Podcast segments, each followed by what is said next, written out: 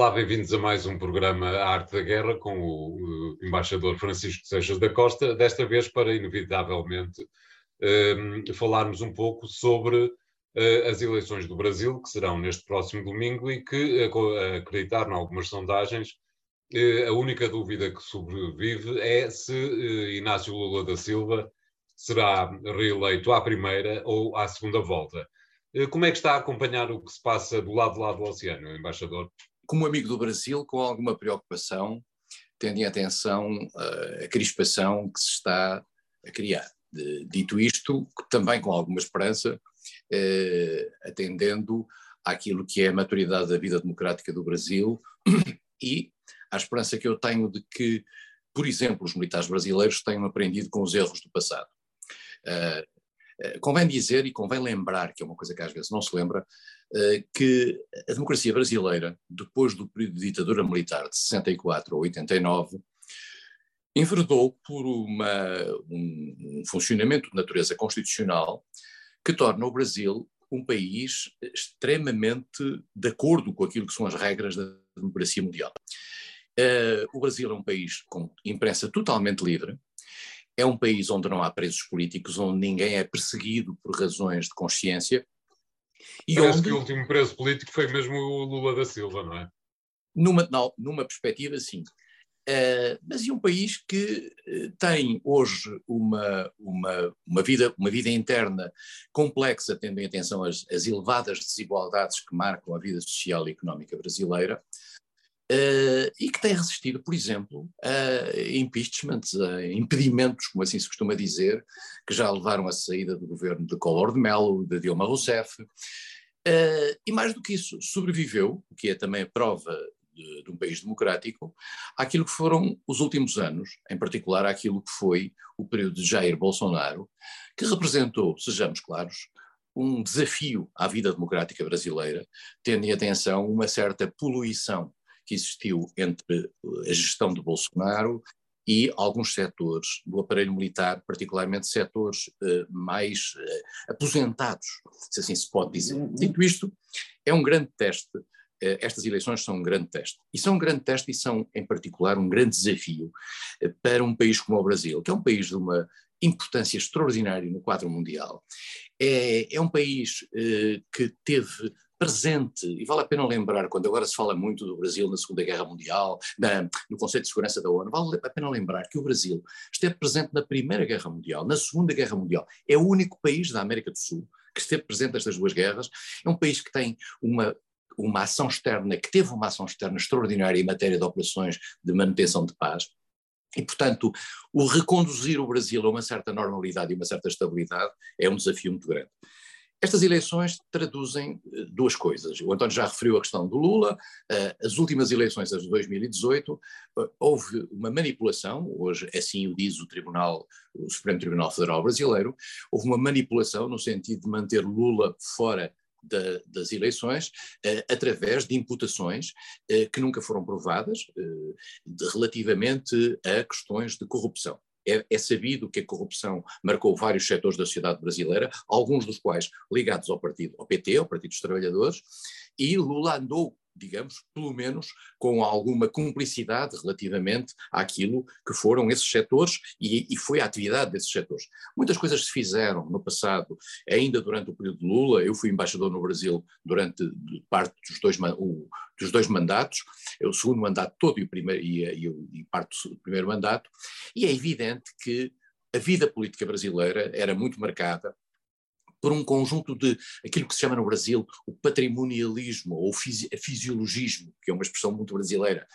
e, e, que é a apropriação de meios do Estado eh, para quer, quer para, para, fins privados, quer para fins de promoção política. Nós lembramos do mensalão, que era uma espécie de pagamento aos deputados para votarem num determinado sentido. Lembramos depois do Lava Jato, de corrupção que se verificou ser real no quadro da, de, de, de, vários setores e em particular da Petrobras, essa grande empresa brasileira, mas houve claramente um aproveitamento político no sentido de afastar Lula das eleições, Lula foi substituído por Fernando Haddad, uh, Bolsonaro uh, que terá sido vítima de um atentado, furtou-se, digamos, às aos debates eleitorais e ganhou quase por exclusão de partes, isto é, porque as pessoas diabolizaram fortemente o candidato que estava ligado à imagem de Lula e, por outro lado, acabaram por eleger Bolsonaro, que era uma figura digamos, sem relevância no plano político, mas que acaba por funcionar como uma espécie de contraponto ao petismo e a Lula. Bolsonaro tem quatro anos, não vale a pena estarmos com, com ilusões desastrosos na, na, na, vida brasileira, eh, quer no plano interno, a gestão da pandemia, a reversão, inclusivamente, de tudo aquilo que ele tinha prometido relativamente ao, ao, ao, ao, relacionamento com as forças políticas e ficou completamente na mão do chamado Centrão, eh, que é um grupo de partidos que eh, distribui entre si partes substanciais do orçamento com vantagens escassas para aquilo que é a diminuição da, da desigualdade no Brasil. Uh, e depois Bolsonaro também se envolveu em aspectos de, de, de falta de respeito uh, por determinados órgãos do, do, do, do própria estrutura do Estado uh, e, portanto, com ciclos de, de governação basicamente caóticos. Lula consegue extrair-se, digamos, um pouco da, daquilo que foi a imagem criada à sua volta, não, não obstante ainda ter um grau de rejeição muito grande em vários setores, mas consegue, por exemplo, eh, ter setores do empresariado brasileiro ao seu lado, aqueles mesmos que o ajudaram praticamente a ir para a cadeia eh, em 2018. E, portanto, estamos a ver, no fundo, o regresso de uma certa imagem, e este é, este é o Brasil de, desta, desta eleição, o regresso dos aspectos positivos da imagem de Lula no, no, poder, e vale a pena dizer, dizer que quando Lula saiu do poder, Lula tinha uma esmagadora aprovação positiva, depois vieram os governos de Dilma Rousseff, veio o governo de Michel Temer, e, digamos, há muito daquilo que Lula está a pagar no imaginário que tem a ver com as coisas que correram mal com, com Dilma Rousseff, eh, e, e muito menos a ver com o seu tempo. O seu tempo correu bem. Mas há aqui um problema importante: é que o tempo de Lula foi outro. Nós não temos a certeza se o Lula que aí vem, não necessariamente em relação à pessoa, mas se a capacidade que Lula terá relativamente ao futuro será a mesma que demonstrou no passado. O Lula mas temos, passado... com, com, certeza, peço desculpa por interromper, embaixador, temos uh, uma certeza eh, que é o facto de o tempo em que o segundo Lula da Silva, digamos assim, aparece. E é um tempo completamente diverso, isto é, o milagre económico que de alguma forma Lula da Silva conseguiu nos seus dois primeiros mandatos, eh, neste momento é completamente impossível neste quadro eh, de total confusão económica global. Eh, Lula da Silva arrisca-se a chegar novamente a um lugar onde foi feliz e a sair bastante infeliz. Como sabe, a lei diz, a velha lei de, de, da sabedoria diz que dificilmente se, se volta, quando se volta a um lugar se é tão feliz como se foi da primeira vez. Exatamente. Se repararmos bem toda a campanha de Lula, eu tenho estado bastante atento a essa campanha, como tenho estado atento à campanha de Bolsonaro também. Toda a campanha de Lula é feita no, no demonstrar daquilo que foi o caráter positivo da sua gestão passada. É, é verdade que Lula tem um currículo nesse aspecto importante, só que a realidade era outra. E, portanto, Lula vai ser posto a teste com as soluções do passado para o futuro. Eh, aquilo que no passado, eu lembro-me de conversas que com ele tive eh, mais do que uma vez e, e, e, com, e, com, e até com grande simpatia pessoal que tenho por ele. Ele dizia-me: Eu apenas fiz o óbvio. E a minha ideia foi sempre deixar ganhar dinheiro a quem tinha que ganhar dinheiro legitimamente, às empresas, para poder ter recursos e, com esses recursos, conseguir impostos e, com esses impostos, pagar políticas públicas que pudessem reduzir a pobreza no Brasil. É verdade que isso aconteceu. Sobre isso não há mais leve dúvida. Resta saber se hoje há condições para que essas mesmas receitas funcionem num Brasil, num, num Brasil e num mundo como é aquele de 2022. Porque Lula eh, sai, sai, sai cedo, eh, deixa eh, depois um mundo, um próprio Brasil que evoluiu, e poderá ser que esta esperança que se investe, que muita gente investe em Lula, acabe por sair frustrada e ele próprio possa sair frustrado. Resta saber é se aprendeu também com as lições do passado nomeadamente em relação, uh, digamos, à rejeição absoluta das questões da corrupção, uh, ao não à não partilha de poder, porque no Brasil, como se sabe, é muito difícil estar no poder um presidente sem ter muitos partidos à sua volta. Lula parte para esta eleição com 10 partidos em seu favor. Nós lembramos que Lula, quando foi presidente, tinha 13 partidos a apoiá-lo. Porquê? Porque, porque, contrariamente à imagem que se tem na Europa, o Partido dos Trabalhadores, o PT, nunca teve mais do que 20% de votos. E, portanto, um presidente precisa de ganhar o Congresso, a Câmara dos, o Senado e, e o Congresso dos Deputados, para poder governar. Foi isso que Bolsonaro fez de uma maneira escandalosa depois de ter dito que ia fazer perfeitamente o contrário. Vamos ver se Lula é feliz, veremos e se o Brasil é feliz com Lula. A grande questão que o António colocou é saber se a vitória de Lula é à primeira volta ou à segunda volta. A segunda volta, vale, vale a pena lembrá-lo, é só no dia 28 de outubro, o que significa que teremos do dia 20, 22 até 28 um período complicado. Se esta primeira volta, se Lula ganhar por uma margem mínima, a contestação pode vir aí e até por alguns setores militares, mas dificilmente Lula ganharia por uma margem muito grande se ganhasse na primeira volta. Claro. Uh, por outro lado, um, todo um período entre a primeira e a segunda volta, uma polarização Bolsonaro-Lula, também é um tempo complicado para o Brasil. Vale a pena dizer que os outros candidatos, uh, Ciro Gomes e Simone Tebet, os dois mais importantes candidatos, foram lentamente reduzidos em função daquilo que é a polarização que se criou entre Lula e Bolsonaro. Uh, havemos de voltar, como é evidente, a este tema lá mais para a frente. Uh, desta vez ficamos por aqui. Vamos fazer o primeiro intervalo. Até já.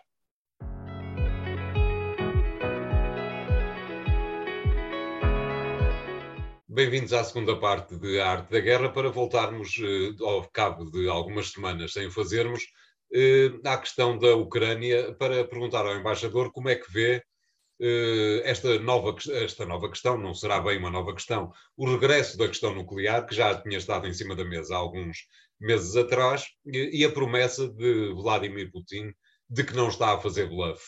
Eh, como é que vê toda esta questão? E principalmente gostava também de lhe perguntar como é que vê algo que a mim particularmente me admirou bastante, que é o, a contestação de que, afinal de contas, o povo russo parece ser ainda capaz. Ora bem, a questão nuclear é uma questão que tem uma base antiga e que vale a pena relembrar. Uh, durante muitos anos, e desde o tempo da, da Guerra Fria, a questão nuclear põe-se sempre entre dois atores, não obstante haver mais atores na cena. E os dois atores são a União Soviética na altura e a Rússia hoje, e os Estados Unidos por outro lado. A quando do fim da, da Guerra Fria e da implosão da União Soviética, o Ocidente combinou com a Rússia que a Rússia iria ficar proprietária de todo o arsenal que estava na antiga União Soviética. Arsenal esse que estava na Bielorrússia, que estava na Ucrânia, que estava no Cazaquistão. E a Rússia passou a ser esse interlocutor. Acontece que a Rússia, dessa altura, é, é a Rússia da transição. É a Rússia de Brezhnev, é a Rússia de Yeltsin e é a Rússia de um outro Putin, um Putin dialogante com o mundo ocidental, como aliás o vimos após o 11 de setembro, quando Putin foi o maior colaborador, um dos grandes colaboradores dos Estados Unidos na luta contra o terrorismo e de mão na mão com George W. Bush, W. Bush, não é o Bush pai ou Bush filho, uh, na luta contra o terrorismo. E, portanto, estamos num tempo diferente. As coisas evoluíram, entretanto, até aos dias de hoje, passaram estes 20 anos e a tomada da Ucrânia pela Rússia, a tentativa de tomada da Ucrânia pela Rússia é manifestamente o romper desta ordem internacional pactuada e dialogada com os Estados Unidos. E aí, pela primeira vez, nós verificamos o, o aparecer, o surgimento da chantagem nuclear por parte da Rússia. Eu devo dizer que tenho alguma esperança, atendendo ao que, ao que li há dois dias, de um encontro, de uma conversa telefónica entre o presidente eh, do Conselho de Segurança Nacional eh, americano, Jack Sullivan, e um seu interlocutor russo, eh, naquilo que é a reativação do famoso telefone vermelho que se criou Exato. no auto da Isso tinha a ver essencialmente com a questão nuclear. Nós lembramos, por exemplo, da questão de Cuba. Foi o telefone vermelho quem salvou o mundo de uma crise nuclear. Portanto, nós temos alguma esperança que ainda haja alguma racionalidade. O grande drama de sabermos é se a racionalidade existe. Eu acho que a racionalidade existe bastante por parte dos Estados Unidos e há uma consciência por parte dos Estados Unidos, e se nós repararmos bem, na sua primeira vinda à Europa, Joe Biden vai falar previamente em Geneve, antes de falar com os seus aliados europeus, com Vladimir Putin. Porque percebe que esse é o interlocutor nuclear, é o interlocutor da questão central. Putin, ao, ao, quebrar um pouco este tabu, porque o tabu tem a ver com a circunstância de uma guerra nuclear estratégica, não ter vencedores nem vencidos, isto é, somos todos vencidos. E, portanto, não há vencedores possíveis. E por isso mesmo, uh, Putin, ao, ao, fazer esta chantagem, e não só ele o fez, fez-lo também Medvedev, o, o, antigo presidente, por troca com Putin e primeiro-ministro no passado, um bocadinho mais outspoken e desbocado costuma ser, ao dizer isto, acabou por criar aqui uma indecisão muito grande. E eu imagino que essa indecisão leva os Estados Unidos a pensar: será que do lado de lá está um poder, digamos, calmo, ou, se, ou será que a Rússia será tentada ao uso da arma nuclear? É que, é que na arma nuclear, como nós sabemos, há vários níveis. Uh, há dois básicos, a arma nuclear estratégica, que é uma bomba, uma bomba nuclear sobre Washington, uma bomba nuclear sobre Moscou, uh, com o resto depois nos minutos seguintes, ou as bombas nucleares estáticas, que são bombas de natureza nuclear com efeito terrível, em particular com efeitos posteriores terríveis, porque induzem radiações, que poderiam eventualmente ser utilizadas, por exemplo, na Ucrânia, para limpar alguma zona. Uh, ora bem, Biden já disse a Putin que o uso de armas nucleares táticas não ficará impune. Não sabemos qual será, o que é que isto significa, mas significa que estamos a subir a um patamar muito grande. A grande sensação que eu tenho, António, com alguns anos que já tenho disto, é que nós podemos estar aqui a correr o risco da lei de Murphy. É que se há a possibilidade de alguma coisa correr mal, normalmente corre mal.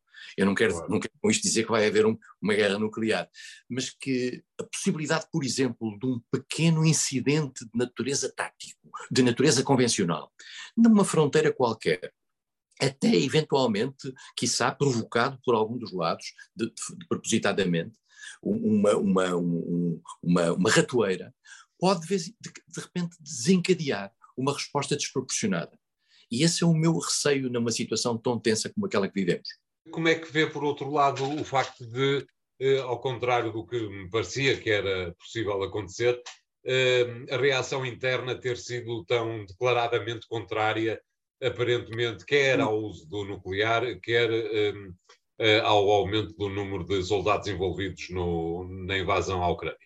A questão dos soldados é muito porque é, um, é, também um termómetro relativamente ao sentimento da população russa. Nós temos, temos poucos termómetros em relação ao, à população russa. Há um, há um centro de estudos, uh, Levada Center, que é um centro de estudos independente, que é considerado pelos russos um agente estrangeiro, que tem algumas avaliações, e essa, a última avaliação das quais aponta para que Putin ainda seja extremamente popular. Mas o que se passa também é aqui um fenómeno novo. É que esta guerra ao fazer o recurso para já, para já, a reservistas, é uma novidade na Rússia.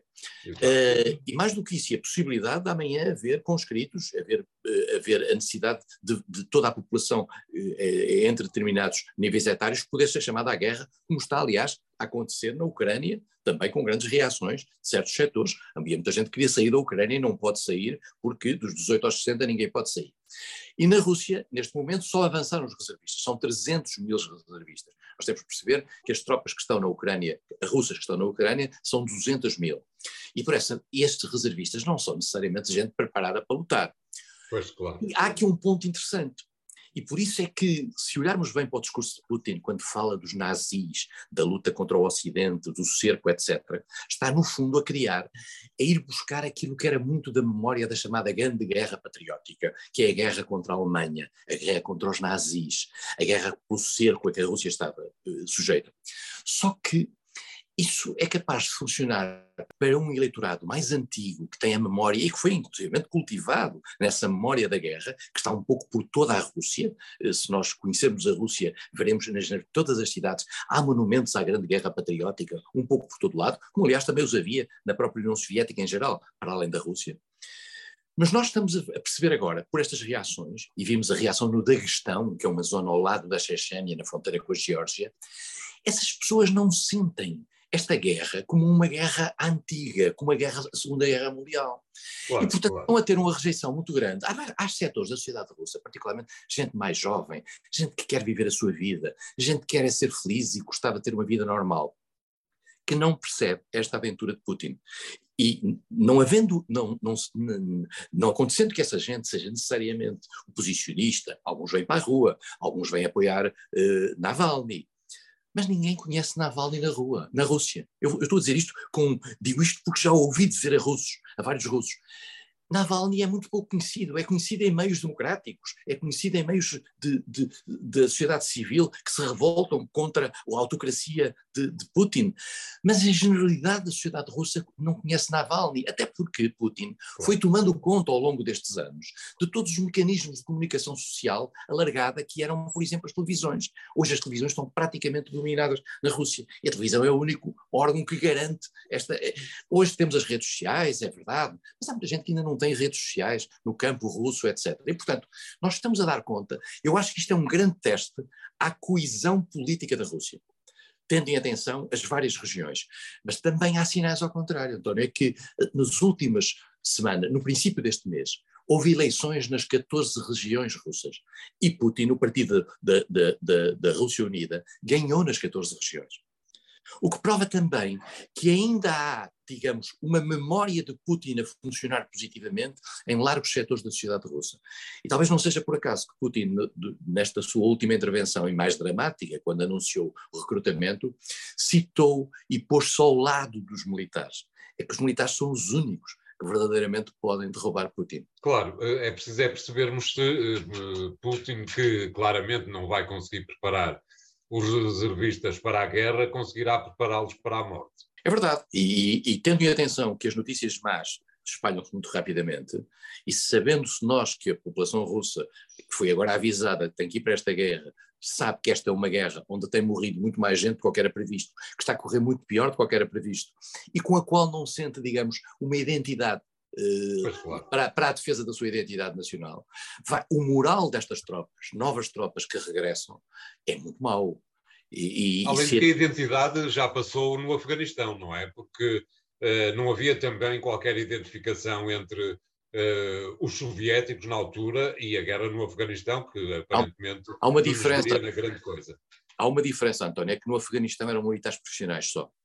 E esta, guerra, esta guerra vai muito mais longe e vai a um recrutamento muito mais alargado.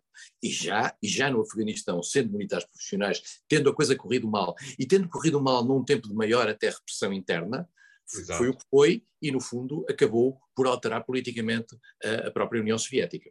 Exatamente, é esse com certeza uh, o sonho do Ocidente, não lhe parece? O Ocidente quer prolongar a guerra, tem meios para o fazer. Uh, é evidente que o faz, de certa maneira, com os mortos ucranianos, eh, porque eh, os americanos não gostam muito de guerras onde morram americanos. Esta é uma história clássica.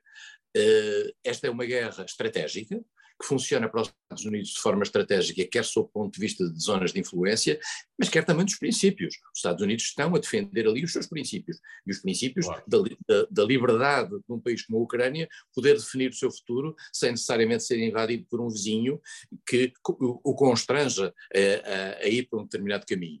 Portanto, a América está nesta guerra um pouco à vontade. Resta saber um outro ponto. Resta saber se após as eleições de princípios de novembro deste ano, a capacidade de Joe Biden, nomeadamente na mobilização de verbas através do Congresso, e, são, e as claro. verbas são essenciais para apoiar a guerra na Ucrânia, uh, será a mesma que teve disponíveis, claro. Claro, esse, é um, esse é um grande problema e devo dizer, eu estive nos Estados Unidos uh, há semanas, devo dizer que esse sentimento da possibilidade de haver um, um relativo bloqueio na, na, disponibilização de meios financeiros para a guerra na Ucrânia está um pouco a atravessar certos setores americanos. Muito bem, eh, vamos fazer aqui o segundo intervalo do programa de hoje. Voltamos já de seguida com o terceiro tema. Até já.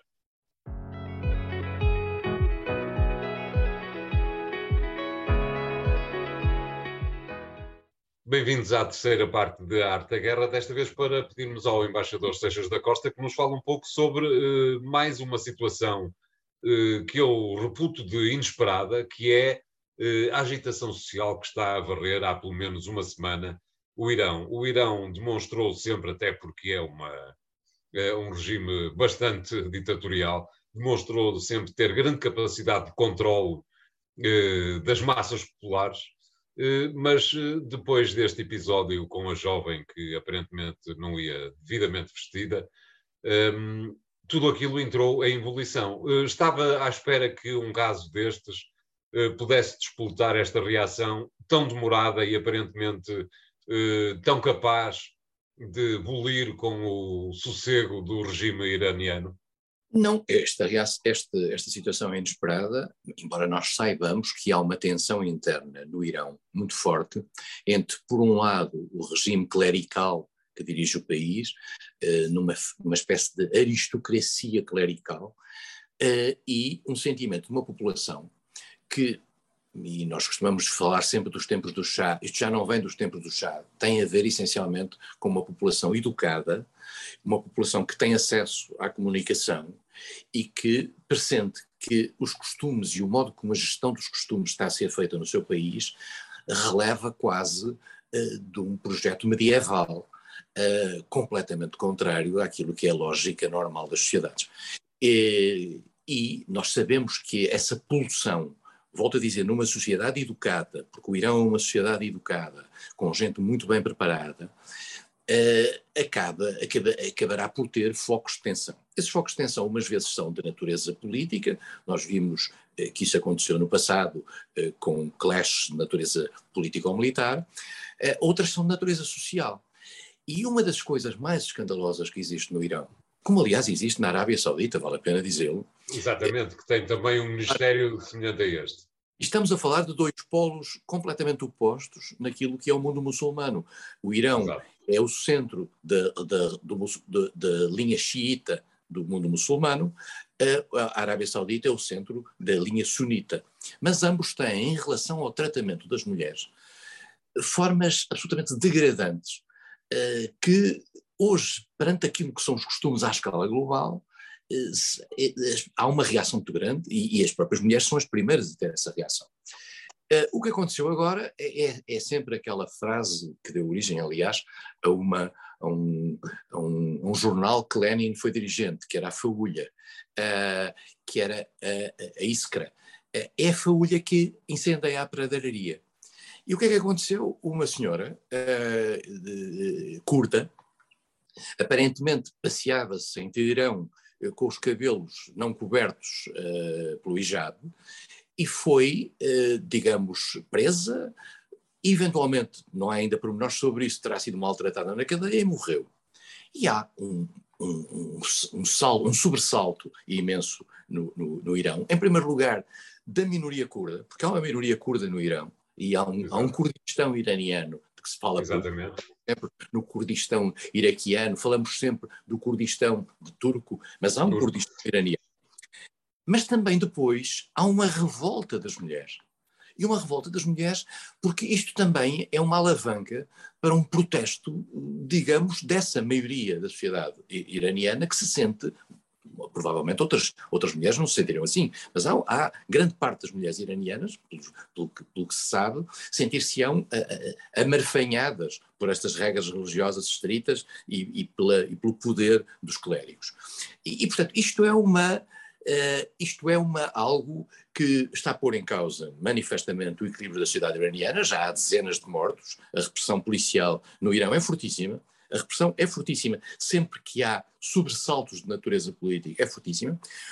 O Irão é um poder acossado no mundo, o Irão é um poder acossado pelos países ocidentais, naturalmente, uh, e estamos, estávamos a discutir há pouco tempo a questão do, da, da, da evolução do poder nuclear dentro do Irão, eh, que o Irão diz que é para fins civis e que o mundo desconfia que seja para fins militares, e portanto vale a pena dizer, isto é uma sociedade tão desenvolvida ao ponto de ter um poder nuclear emergente.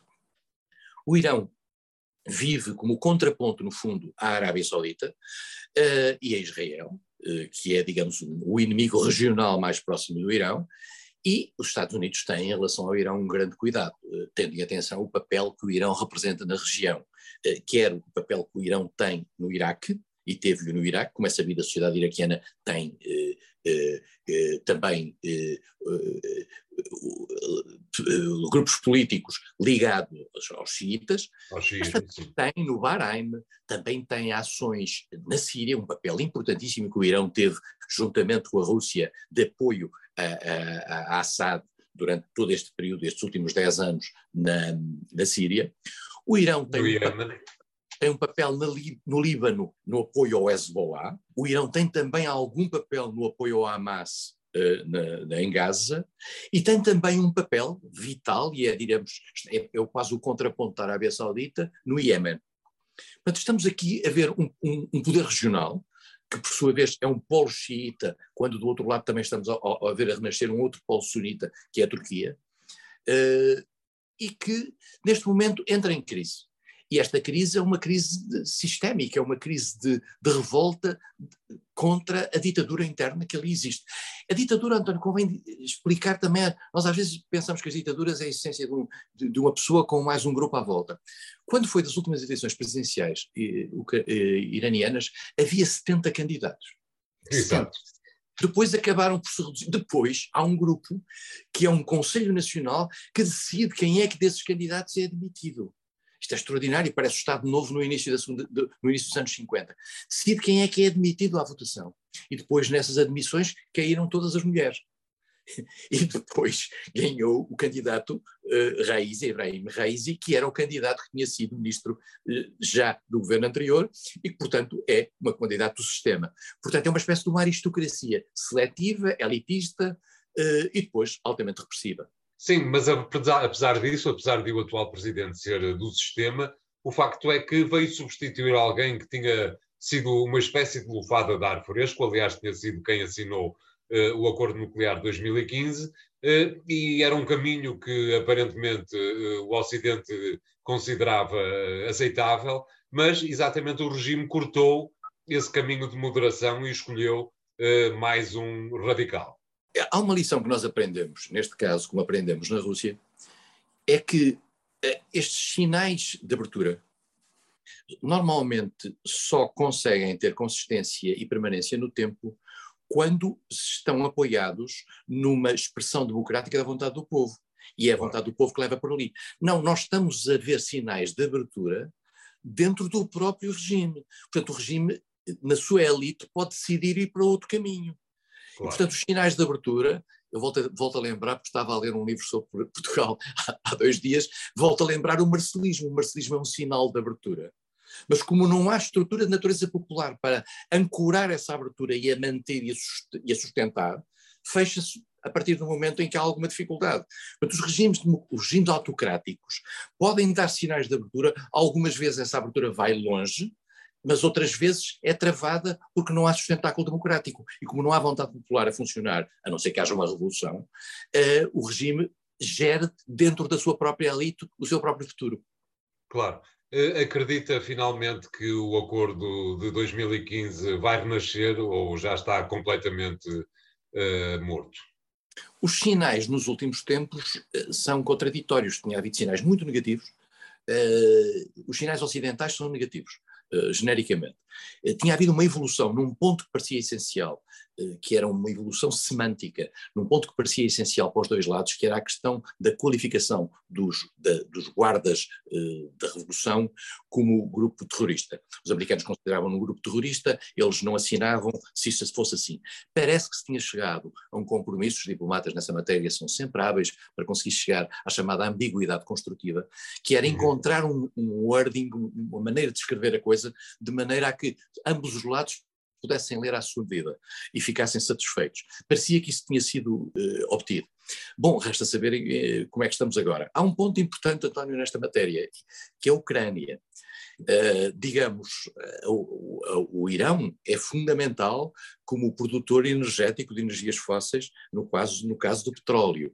O petróleo é uma commodity fundamental para um equilíbrio global que interessa os Estados Unidos. Os Estados Unidos já fizeram, aparentemente, algumas concessões face à Venezuela, que também era outro inimigo de estimação, por virtude do petróleo. Sabe-se lá se não vão fazer em relação ao Irão relativamente a isto. Este gesto não ajuda, porque este gesto também não ajuda uma opinião pública americana para a qual, com a qual Biden tem que estar em sintonia a fazer qualquer tipo de abertura relativamente a um regime que tem modos de comportamento como o que vimos. Muito bem, embaixador, obrigado. O programa de hoje fica por aqui. Acompanhem-no, ouçam-no novamente nos podcasts eh, que estão disponíveis estes e outros assuntos nas redes sociais e no site do Jornal Económico. Até à próxima semana. Obrigado.